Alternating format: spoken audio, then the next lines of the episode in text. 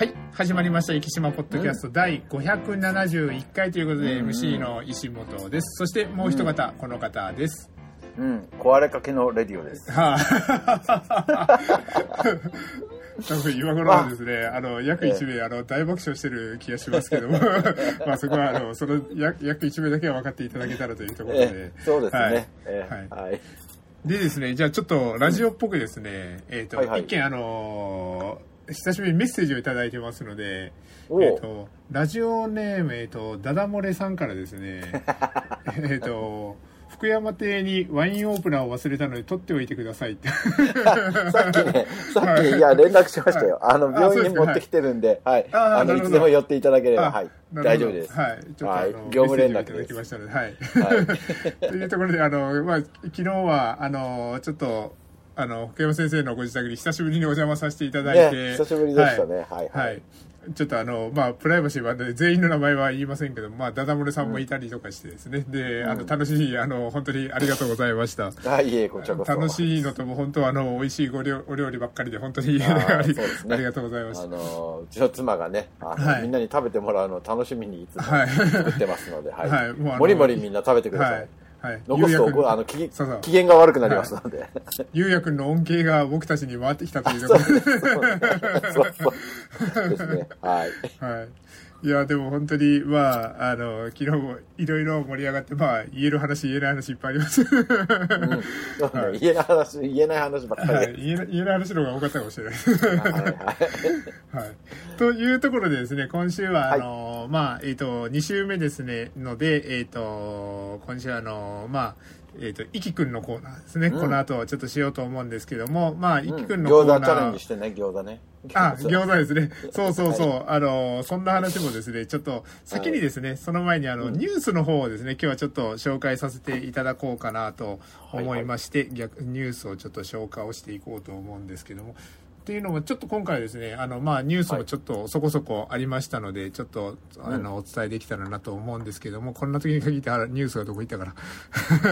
あ、あったあったあった。ありました、ありました。はい。そしたら、えっ、と、壱岐新聞さんのですね、えっ、と、えっ、と、2月9日発行分ですね、585号の、えっ、と、まずは、えっ、と、すいませんね。えっ、と、3面ですね。えっ、と、2年連続で行き合宿ということで、YKK 陸上長距離部。そして、はいはいはいえっ、と、今度はですね、ちょっと、あの、飛びまして、今度は、あの、ネットの記事からなんですけども、うん。えっ、と、これは何ていう媒体だったかな。えっ、と、長崎新聞さんですね。箱根駅伝の常連、長崎壱岐市内で合宿、えっ、と、大東文化大学陸上部12日までとはいうところで、まあ、これ収録してるのが、あの、12日月曜日なんですけど、まあ、あの、その日までですね、ちょっと合宿をされてたというところなんですけども、なんか、本当に一気に、あの、こういう陸上合宿来てくれるケースが増えてますね。うん。はい。多くなりましたね。はい。で、あのーまあ、ちょっとなかなかあの長く平坦な道が少なかったりとかするので、あの、男子の陸上部からしたら少しちょっと物足りないとかですね、そういうところもちょっと伺ったりもしましたけども、それでも、はいはい。あのー大東文化大学の、えっ、と、真名子監督ですね、は、うん。他の陸上関係者からジョギングコースやロードなど走る環境が良いと聞いていたというところで、はい、今年は全日本大学駅伝も箱根駅伝もシードが取れており出雲駅伝も含めて学生三大駅伝で5位を目指して頑張りたいということで、はい。ちょっとこの駅伝のですねあの練習合宿っていうのをあのぜひあの生かしていただけたらなと本当ね。いうところですね。来年は大東文化大学の胸に生きしっていう。あ本当です青山のか。ようにね。青山はそうですよね。青山大学ねスポンサーで、あれよ。えっ、と、でも、お高いんじゃないですかね。多分そうでしょうね。はい、あの、まあ、あの、ちょっと大東文化大、第3には怒られますけど、まあ、青山さんのあそこの胸スポンサー、大概高そうな気がしますね、あそこはですね。うんはい。というところと、あとですね、えっ、と、ちょっとですね、この後あのニュースでお伝えするネタもちょっとあ、えニュースやない、はいはい。コーナーの方でお伝えするネタもあるんですけども、あとはですね、えっ、と、ちょっと広告の話になるんですけど、えっ、と、うん。2面と4面、4面にですね、なんと、くしくもあの、生き牛というところで、あの、ちょっと広告が載ってまして、2面の方で、生き牛和牛原産第1弾イベント開催というところ、2024年第1弾イベント開催ということで、生き牛を食べてビールを飲もう、生き牛の商品が20%割引、生ビールは50%割引、2月10日から3月31日までというところですね。いいね。そして、4面の方には、あの、大好評につき期間延長、味どころ梅島の食べ放題というところで、おす4ごいよね月の2日まで、はい、延長いたしますというところで、なるほど。はい。というところでさっきのの福山先生の話に戻るんですけども、あの、うん。ちょっと食べ放題というところですね、あの、はいはい。ちょっと、こあの、福岡君の方で、餃子の手無人150、はいはいはいの話ですね。あれ、あの、まあ、前からですね、あそこの餃子の手無人大名店には、僕はあの、ちょこちょこ行ってたんですよね。で、あの、上の方に横綱大関ってあの、札がバーって貼ってあって、それであるのは知ってたんですけども、あれが具体的に何個食べたらいくらだったのかとかいうですね、そういうのを、あの、今まで知らなくて、えっ、と、横綱が餃子150個でしたかね。はいはい。はい。で、すねえっ、と、大関が120個というところで、あれ、自分、正直、いけるなと思ったお とところがですね。すごいね。だって、わんこそばいけたんだから、いけるよはい、ねきっとね。あのーあの番組の中でですね、あの、一つ、はい餃子1個が1.3グラム、あ、えっ、と、そうですね。えっ、と、違う、えっ、と、餃子が、えっ、と、10.3、あえっ、と、13グラムだか。13グラムって言ってたんですよね。そうなると、13グラムを150でかけると、えっ、と、1950グラムだから約2キロぐらいになると思うんですよね。はい1.8とか言ってましたよね、全部で。あ、1.8ぐらいでしたかね。うんで、えっ、と、わんこそば僕はあの200行ったんですけど、わんこそばがだいたい100杯で1キロって言われるので、あら、いけるかなとか、ほんとね。はい。あの、カメラマンさんの横にあの、僕の名前がもしあったら、あ、頑張ったんだなと思って、ほんとほんいとた。だけたらですね。はい。ただ、ちょっとですね、今週末、あの、実は、ちょっと沖縄の方に飛びまして、あの、フルマラソンはいはいはいはがありますので、ちょっとまあ、それが終わってから挑戦しようかなとですね。帰りね。あ、ねそうだな。本当帰ってきて、その日の夜に挑戦してみようかな。なるほど。あの、フェリーに乗るまでの間の時間でですね。はい、なるほどいけるな。だってあれ結局は、あの、時間をかけてしまったら、多分、うんあの、きつく、もう、あれはすごく気持ちがわかるのがですね、はいはいあの、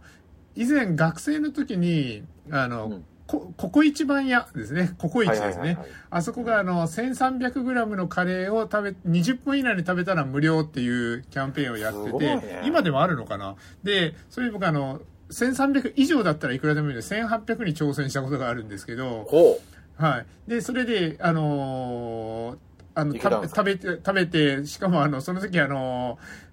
あの、カシーにですね、あの、店が、はい福岡のカシーに店があったんですけども、その店のですね、はいはい最速記録を叩き出したことが ありまして、で、あの、しばらくあの、そこに、あの、飾られ、なんか、えっ、と、それこそ札じゃないですけど、なんか名前が貼られ貼り出されたりしてたんですけど、で、ただ、その、店自体がなくなったっていうですね。う。ああ、そうね。あの、そういう、あの、ことでなくなったんですけども、あの時も、はい。1700ぐらい、おそらく残り100っていうところまでは、10分ぐらいで行けたんですよね。えー。でも、そっからの10分がですね、あの100、うん残り100を食べるのがすごい時間がかかるんですよね。なんか。そう。あの、胃が反応し始めたら時間かかるので、もう本当に行くときは一気に行かないとという感じなので、なるほど1時間半制限時間があっても、もう本当1時間以内に、あの、150個食べきるぐらいのつもりでいかないと、多分、後から苦しくなってくるんだろうなと、ちょっとあれを見ながら作戦を立てま、てました。まあね、血糖値が一気に上がる前に決着つけないそうですよね。はい。だし、あの、そもそも、あれ多分、水飲みすぎですよね。あの、あーまそうですね見て、そうですそう、見てない人には、あの、わわけわからん話だと思いますけど、餃子の皮絶対水で膨れますからね、あれですね。うんはい。というところで、まあでも、はい。隣に、えっ、と、だはいね、名前が出るのを楽しみにしておきます。はい、頑張りたい。名前出たら確認しに行かないといけない。わかりました。はい。あの、はい皆さんぜひ、あの、確認に行っていただけたらと思います。あの、近々挑戦したいなと思っております。はい。という、あの、ニュースとは関係ない話でしたけども、あとは、えっ、と、政治を切らないポッドキャストですけど、まあ、あの、うん政治、あの、まあ、市長選の話とかもですね、なんかはいはいはい出てきてますけども、あの、春に向けてね。そうですね、もうこれであの市長選は4人の争いかということで、4人の候補、まあ、あの、ポッドキャストではあのこうこういうところにはなるべく触れないようにするので、あの、誰がどうこうっていうのは言わないですけど、まあ、ただ、本当に思うのが、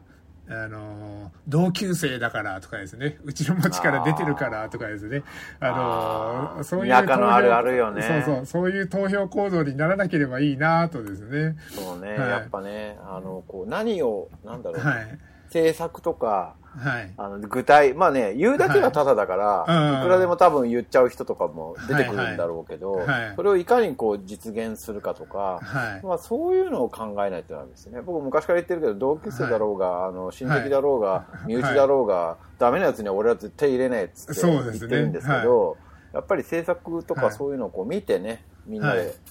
やっぱり一気をいいようにし持っていかないとダメですよね。結構あの、まあ、あのもう僕もあの、息だいぶ長くなったので、いろんな人からいろんな人を勧められる、これまでの選挙でですね、言言われて、必ず、で、どういう政策をされようとしてるんですかって、あの、結構聞き返すことがああ、多いんですよね。なるほど、なるほど。はい。で、その時に、もう、そういう、あの、近くにいる人が、えーっと、とかなるようだったら、そうだよねあもうそうそうそうそう。あもう進めるやつがさ、そうそうそう分かってないっていうのは、はいえー問題外だもんね。うん、もうその時点で僕は、あこの人には入れれないなって結構思う、はい、タイプなんですよね。はい。なるほど。で、あともう一つは、あのーまあ、マニフェストとかもそうなんですけども、問題点をつらつらつらつらっていっぱい上げてるのはいいんですけども、で、それをどうするのっていうところですよね。そうねそれが、あの、ない人は、もう正直、あの、入れる気は起こらないなっていうようなところですね。そうね。確かにそうだよね。言うだけがただだもんね。そうなんですよね。はい。あとこれまあ、その、ほら、はい政治って難しくて、はい。やっぱり白川市長もいろんなのを挙げられてて、あの、はい実現してるものと、まあ実現してないものもあるんだけど、はい全部を実現するなんてなかなか多分難しいわけだから。はい。やっぱりこう、あなんだろうな、いい、いいこともあれば悪いこともあるわけだから、そこをこう見極めていって、全部やれる人なんて絶対いないわけだもんね。もうそうですね。だから、あのーまあ、僕たちが求めると言ったら、まあ、業界としてはあの医療介護に対してどういう考え方をしているのかなっていうのはやっぱりちょっと見たりとかしますし、でもそこに、ね。あの得意な市長もいれば苦手なあの市長まあ、候補もいらっしゃるまあまあ、わけでもちろんそうですよね。はい。そうそうそうそう。だからそのためにはい、市役所の方たちをうまく、はい、まあ、そうそうそうそうですね。はい。ね、優秀、優秀な人はいっぱいいるわけだから、い。それをうまく活かせるかどうかですよね。はいまあ、少なくとも入った時は優秀なんだろうから。まあまあそうですね。間違いなくですね。ただけど。は。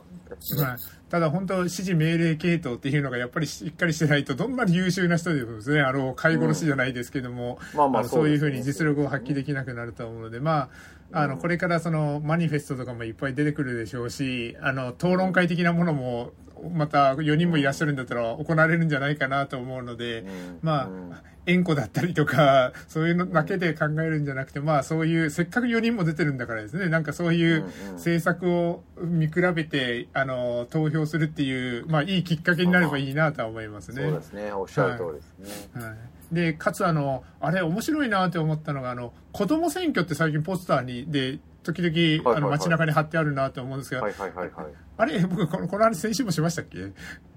いや、してないんじゃしてないですね。あの、いや、うん。あの子供選挙って面白いなと思ってて、で、あれ結局何に投票するかっていうのが正直、あの、わかんないです。けど、あれ議員、し市長選挙の立候補者とかにも投票したりするんでしょうかねって思ってですね。ああ、はい。そうね。はい。まあ、いや。僕いつ、昔から言ってるんだけど、はい。はい。えっ、と、なんだろうな、未来って、街の未来ってさ、若い人が作るわけじゃないですか、はい。基本的に。はい。はいなので、やっぱり若い人が未来を考えて、選挙に行かないと世の中は良くならないわけだから。うん。うんまあ、だからこの人はもうはいだんだんもう年取っていきますからね。はい。自分が思ってるほど頭も回らないんですよ、年取ると体も動かないし。はいあ、明日宅はよろしくお願いします。あああれあありがとうございます。あの子ども選挙に求めるというか子ども選挙がそういう本当にあの大人と同じ選挙をするのであれば大人の人に求めたい保護者の人に求めたいのはまあうん。だからさっきの話じゃないけどあの同級生がこいつに入れとけとかじゃなくてですねあのうん。あ今町の問題はこういうことなんだよ市の問題島の問題はこういうことなんだよって言ってうん。それであの、この、それに対して4人のですね、まあ全部じゃなくてもいいから、なんか一つ挙げてですね、この4人の人がどう訴えてるか見てごらんって言って、どの人の言ってることが一番、あの、好感が持てるかな、信じたいかなって思うかな、みたいな、そういう投票行動に移るまでっていうところですね。なんかせっかくなので、この子供選挙で、なんか、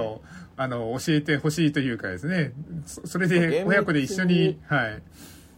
と大人的には、えっと、それじゃあその予算はどうするんですかとか、そういうのもきっちり考えていた、い、いかないとね。うんまあ、さっきから言って言うだけはただだから。そうですね。これやりますって言うのはいいけど、はい、それどう実現するかが問題なので、はい、その辺をやっぱり今回の4名せっかく4名も出れる出るわけだからね、はい、じっくり見ていきたいなと思いますね、はい。うん、だから本当に4人の政策をあのぶつけ合うじゃないですけどあの喧嘩じゃなくてですね、うん、そういうふうなディスカッションっていうのはぜひ見たいなと思いますね、はい、田舎の選挙するとすぐさ、はい、あいつは何派なんとか派だからそうじゃないんだよね。って思うよね、はいなんか、終わったら、まあ、ラグビーじゃないけど、ノーサイドなんだから、みんなだって息を良くしたいとは思ってるわけじゃないですか。そうなんです、ね、で、政策とかやり方が違うだけであって、はいうん、その人がうまくいくかどうかもわからないわけだしね、未来は誰にもわからないから、自分が一番良くしてくれるんじゃないかっていう人を、自分もちゃんと政策を読んで選ばないとダメですね。まあ、こっちゃんが言ってる親戚だからとか、はい、そうそう。そういうのはなそそんなんでいい結果が生まれるわけがないもんね、はい、そうなんですよね前回の選挙であの怪文書がとかなんかそんな話とかも前回ですか前々回ですかね。そんな話とかもあったりしましたもんね。本当本当。なんかクソみたいなね やつらがいるよね、はい、なんかね、はい、しょうもない人間がおるわな。そういうやつがおる間はさ政治でよくはならないんで、世の中、うんだから本当にまあ今回の子供選挙も含めてですね、なんかそういうみんなで考えるいいきっかけになればいいなとですね、ちょっとあの、これ以上、あの、ちょっと今回はあの FM でも流れてるので、ちょっとここら辺でブレーキを。そうね。僕らあの市長選で怒られましたからね。ああ、市議選でね、過去ね、えーうるせえよ。というところで、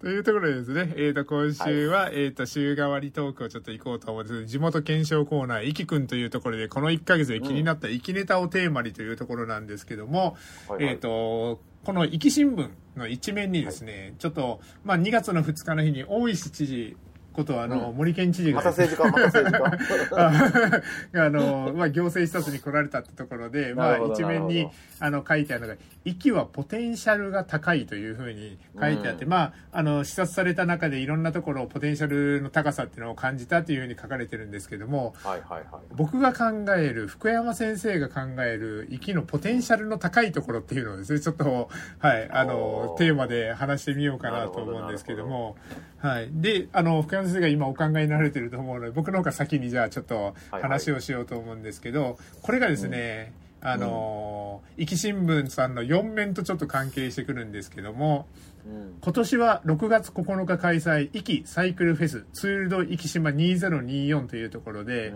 まあ、さっき、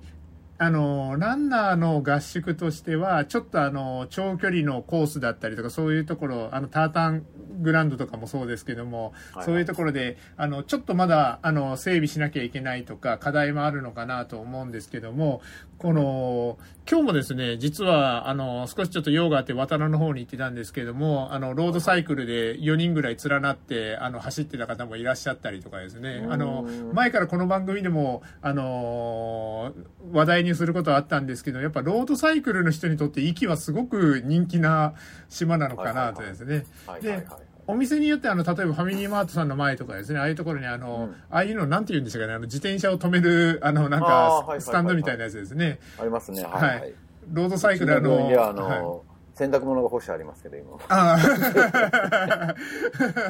あの、ロードサイクルどうしてもあの、止めるスタンド、あの、なんか、普通のママチャリみたいにガッチャンっていう感じですね。止めるスタンドはないので、ね、はい、あの、立てかけるようなスタンドが、あの、必要になってくるんですけども、まあ、本当に一気に、あの、これから特に6月9日に向けて、ゴールデンウィークとかですね、あの、行きサイクルフェスに向けて、あの、行き合宿に、というか、まあ、旅行がてらですね、練習に来る方とかも結構増えてくると思うので、はい。はいはい、息のこの、ツールドこあの、サイクルのコースとして、ロードサイクルのコースとしてのポテンシャルっていうところは、なんかもっと市民の人が感じて、で、そういう人たちが、あの、どんどん来るっていうところ、環境を作ってあげるっていうのはすごく大事なのかなっていうのは、ちょっとよく思うところなんですよね。そうですね。はい福山先生もあのそろそろ現役復帰の方は。えー、いやいやもう無理っしょ、もう、もうなんかね辛い辛い思い出がいっぱいありますけど、まあ、楽しかったけどね、あのいろいろ、おかげでいろんな人と知り合えて楽しく。そうですねはい。はいやってましたけど。はい。あのー、明日、それこそ、あの、先ほど福谷先生話題に挙げていただきましたけど、ちょっと僕はあの、最近公演づいてまして、明日、あのー、生きロータリークラブさんの方でちょっと講話させていただいたりするんですけども、その中でもあのー、あの、皆さん体力が落ちないように運動習慣をつけましょうみたいな感じですね。ね。言ってますよ。まあ、あのあんまりスピードを上げすぎると、急に始めたら危なかったりとかはありますけど、まあ、自転車っていうのもですね、はいはい、一つの、あの、運動手段だと思いますので、まあ、まずは、ね、あの、春の筋の直線ぐらいから始めてもらったりとかですね。ね。はい。そんな感じで、はい、ぜひ、あのはい。やっぱ運動は重要ですよね。今日なんか、あの、はい、最近こう、ちょっと風邪気味だったんで、ウォーキングをサボってたんですけど、はいはい、えっ、ー、と、今日久しぶりに妻とさっきウォーキングしてたんですけど、はい、結構あの、3日ぐらいだと調子いいんですけど、はい、4日も5日もサボると、めっちゃ足にくるんですよね。わ、かりますね。めっちゃ辛い。もう、だからもう絶えず運動しないといけないなと思って。はいいや、あのー、本当、昨日、こう、あのー、某、某専務ともちょっと話してたんですけども、はいはいはい。あのー、よく福山先生、あの、魚市から、あの、旧神話の方に向かってっていうところで歩いてるのを見かけるっていう話をちょうど、あの、某専務ともしてたんですけど、ご夫婦で、だから本当に、あの、すごい失礼ですけども、そんなに続くとは思ってなかったという。そうね。自分たちも思ってないですから、ね、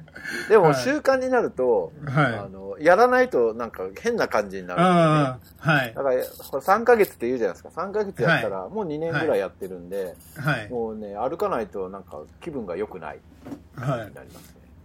デュオリンゴと一緒ですね。はい、そうですね。デュオリンゴ、あの、そう、あの、福山先生から、あの、お互い様ですけど、あの、通知がよく来るなと思いながらですね。はい。でも、あの、昨日、あの、今、福谷先生3ヶ月っておっしゃったんですけど、あの、僕あの、さっき公演づいてるって言いましたけど、日曜日はですね、ちょっと、えっ、と、なかなかちょっと大きなイベント、あの、婦人会総会みたいなやつだったから、なんかそこでちょっと話をさせていただいたんですけども、そこで、あの、インキュベートの法則って言って、あの、人間21日間毎日続けると、ある程度、その、あの、やらなきゃいけないから、あの、体に染みついてきて、やらないと気持ち悪いにあの、切り替わっていくっていう話で、あの、3週間、もう三日坊主でなかなか続かない人は3週間騙されたと思って頑張ってくださいっていうですね、そね。そんな話をちょっとさせていただいたんですけども、そんな感じで、息はまあさっきの、あの、サイクルもそうですけども、運動するっていう面ではですね、あの、ちょっとした運動するっていう面では、まあ、すごくそれこそポテンシャルのあるあのそうでしょうね。立地なのかなと思うので。やっぱある程度アップダウン、こう上り坂を登らないとウォーキングもあんまりこう負荷を、ちょっと負荷かけないとダメですもんね、平地歩いててもね、あんまり、はい。あとは、あの、その公演の中でも言ったんですけど、まあ、あの、僕が、あの、思い描くというかですね、息の中でみんな健康意識が高まるって中で、まあ、はい、あの、例えば、あの、福山先生の、あの、動物病院の近くで言えば、ドラッグストア森さんだったりとか、あの、うん、イオンとかもそうですけど、まあ、広大な駐車場のところですね。うんうん、はい。そこで、僕はですね、いつもやっぱりあの、まあ、当たり前っちゃ当たり前なんですけど、一番近いところから来る、あの、駐車場埋まっていくんですよね。そ こを。遠くに止める、そう。で、そこの遠くの方をみんな取り合いになるようになってきたら、もう、息の健康意識は本物だなと。なるほど。はい。そんな話もちょっとさせてもらったんですけど、あの、これですね、婦人会で、あの、その時、そうそう、婦人会の講演の時に、あの、経歴紹介みたいなところで、あの、僕はあの、そんなこと一言も書いてなかったのに、あの、生き FM のラジオでもっていう風な感じでですね、あの、経歴紹介していただいた時に、はい、結構客席の方皆さん、うんうんって言ってたので、意外と聞いてる方いるんだなっていう、あの、ちょっと勝手に僕はあの、そう、視聴率、あ、聴取率、あの、あの、測定にもあの、役立ったというところだったんですけど、ど、ど。はい。この、あの、あの会に参加されてて、今このラジオを聞いてる方は余計にですね、あの、うん、特に車で聞いてる方っていうのが多いと思いますね。今日だけでもですね、ちょっと遠いところに止めてみみませんかというところで、ですね、はい、ちょっとだいぶあの、ポテンシャルの話からそれましたけども、はい、そんな話で僕の。毎回こう、お話を聞きながら、はい、今日もウォーキングするときに、へそに力入れてとか言って、そうそうそうそう。考えましたもんね。はい。はい。やっぱ、ね、正しい歩き方で、ね、はい、ウォーキングもしないとダメですよね、はい。ネタバレになりますけども、明日のロータリーの講話でも出てまいりますので、その話。はい、よろしくお願いいたします。はい、はい。というところで、あの、福山先生、もし思いつきましたら、あの、息のポテンシャルの高いところっていうのをちょっと、はい。やっぱり僕、食とかそういうのはポテンシャル高いなっていつも思うんですけど、まあ、昨日もね、ダダ漏れさんと話してて、やっぱり、ね、アスパラにしろ食べ物にしろ、はい、海の幸山の幸。まあ、はい、島だから海の幸があるのは基本当たり前だろうって思われるけど、はい、山の幸も結構多いところがポイントかなと思うので、ね、なんかねあのやってきてどこだっけな？どっかでイタリアだっけな？日本人の人でレストラン開いて半年でミシュラン星獲得してる人ね、それもすごい山の中かなんかなので。イタリアでですか？イタリアで日本人がいや、ちょっと国を忘れちゃったんですけど。はい。うん。だからやっぱり、海外で。誰か、うん、なんか面白い人が移住してきて、い、きなり得し取りましたみたいな感じだったら面白いなってね。あの、世界一、え？なんだっけ、はい、予約の取れない、エルブジだっけ、はい、イタリアの山の中ですもんね。全然、ポツンと一軒家みたいなところにあるところが、世界で一番予約が取れないっていう、なんかそういう理があると面白いのかなと思います、ねああとはやっぱこう、はい、便利？生き島、はい、こう島の中にしていろんな島行きますけど、はい、全然便利だと思うんですよもうそれはすごい思いますね。はい。ね、やっぱり福岡にも近いし、こんな便利な島があるかなって思っちゃう。はい。だから、あの、広さも程よいっていうのが、あの、やっぱりこの前、奄美に行って感じたのが、はいはい、あの、やっぱり一つの、あの、集落から一つの集落に行くのに、やっぱり20分、30分かかってしまうとかですね、あの、うん、ちょっとコンビニに行くのに車で20分とかですね、なんか、スーパーに行くのに30分とかですね、やっぱそういうのが、あの、奄美では当たり前で、まあ、本来やっぱり離島だったりとかで、意外と離島じゃなくて、うん、あの、例えば、ちょっと挙げたら申し訳ないです。あの、久留米の先まで行って、あの、八女とかですね、あの、大牟田とか、あの、荒尾とかあっちの方に行ってくると、もう本当にあの、息より不便なところがいっぱいあるなっていうようなですね。本当そう思いますよ。はい。だから、もし聞いたら、はい。ロータリーのそのボランティア仕事で毎月こう留学生のツアーとかで行くと、最初の頃は、はい、駅から来たんですか？大変ですねって言われて、はい、いやいやいやいや、皆さんより全然近いんですって、はい、1時間で来れますって、ええー、とかよく言われてましたけど、まあその辺をやっぱり駅は福岡県に対して PR しないといけないですよね。うん。たった1時間で行けるんだとか、そうですね。はいはいはい。あのーだから、あの、なんだろうな、補助も、やっぱり旅行者の人もいろんなこう補助が出て、はい、まあ、一度来ていただいて、ポテン、それこそポテンシャルを見ていただいて、帰っていただくっていうパターンを作っていかないといけないかも、ね、そうですね。だから僕結構あの、あの移住者の先輩としてその、はいはい、一気に移住して、あの今定着してる理由は何ですかって聞かれることがあるんですよね。その時にいつも答えるのが、あの程よく福岡に近いっていうのもありますっていうのをですね、まあ、あ 2, 2個目3個目ぐらいで必ず言うんですよね。だから、あの行き来っていうところもそうですし、あの、うん今はやっぱり、あの、アマゾンだったり通販ですね。やっぱりこれはやっぱり重大な、重要な、あの、ウェイトを占める中で、本当に、あの、頼んだら、あの、もう、トスとかですね、ああいうところにあるものだったら必ず、あの、1日で来るよっていうようなですね。はい、めっちゃそれはすごいですね。この前も、はい、あの別の会社の、はい、別の会社の会議で話になったんですけど、はい、いや本とかあれば次の日来るよみたいな、マジですかって言われたそうそうそうそう。いやもうそこはすごい言われるんですよね。やっぱり福岡とかで友達とかで話してると、なんか荷物届くまで何日もかかるんやろうとか、そうそうそう。そうそうそう。やっぱり言われますもんね、そこはですね。だからそういう意味で、はい。下手な陸の遠くよりも、あの、はい、生島の方が早く届きます、ね、はい。だから、あの、こんなこと言ったら、あの、さっき大石の話をしておいてなんですけども、あの、長崎県というのは福岡市北区だったらですね、あの、どれほど、地下鉄の駅ができてた頃かなって思います、ね、ああ、そうです。だから、あの、銀河鉄道みたいな、鉄道が、はい。っというような感じですね。まあ、あの、大石知事が、あの、息はポテンシャルが高いっていうところに、まあ、食だったりとか、あの、木4ビルの木材の活用方法とかですね、はいはいはい、いろんな、あの、大林堂さんの日本酒とか、様々なジャンルっていうのはありましたけど、うん、まあ、本当、息に住んでる人一人一人がですね、意外と、あの、普通に知ってることが、ポテンシャルが高いんだぞっていうのを自覚していただいて、うん、まあ、皆さん一人一人が、あの、当該でセールスマンになっていただけたらなとですね。本当ね。はい。はい。新しい市長のもとみんなで頑張っていきましょうと。はい。というところでですね、今週の液晶マットキャストこの辺で終わりたいと思います。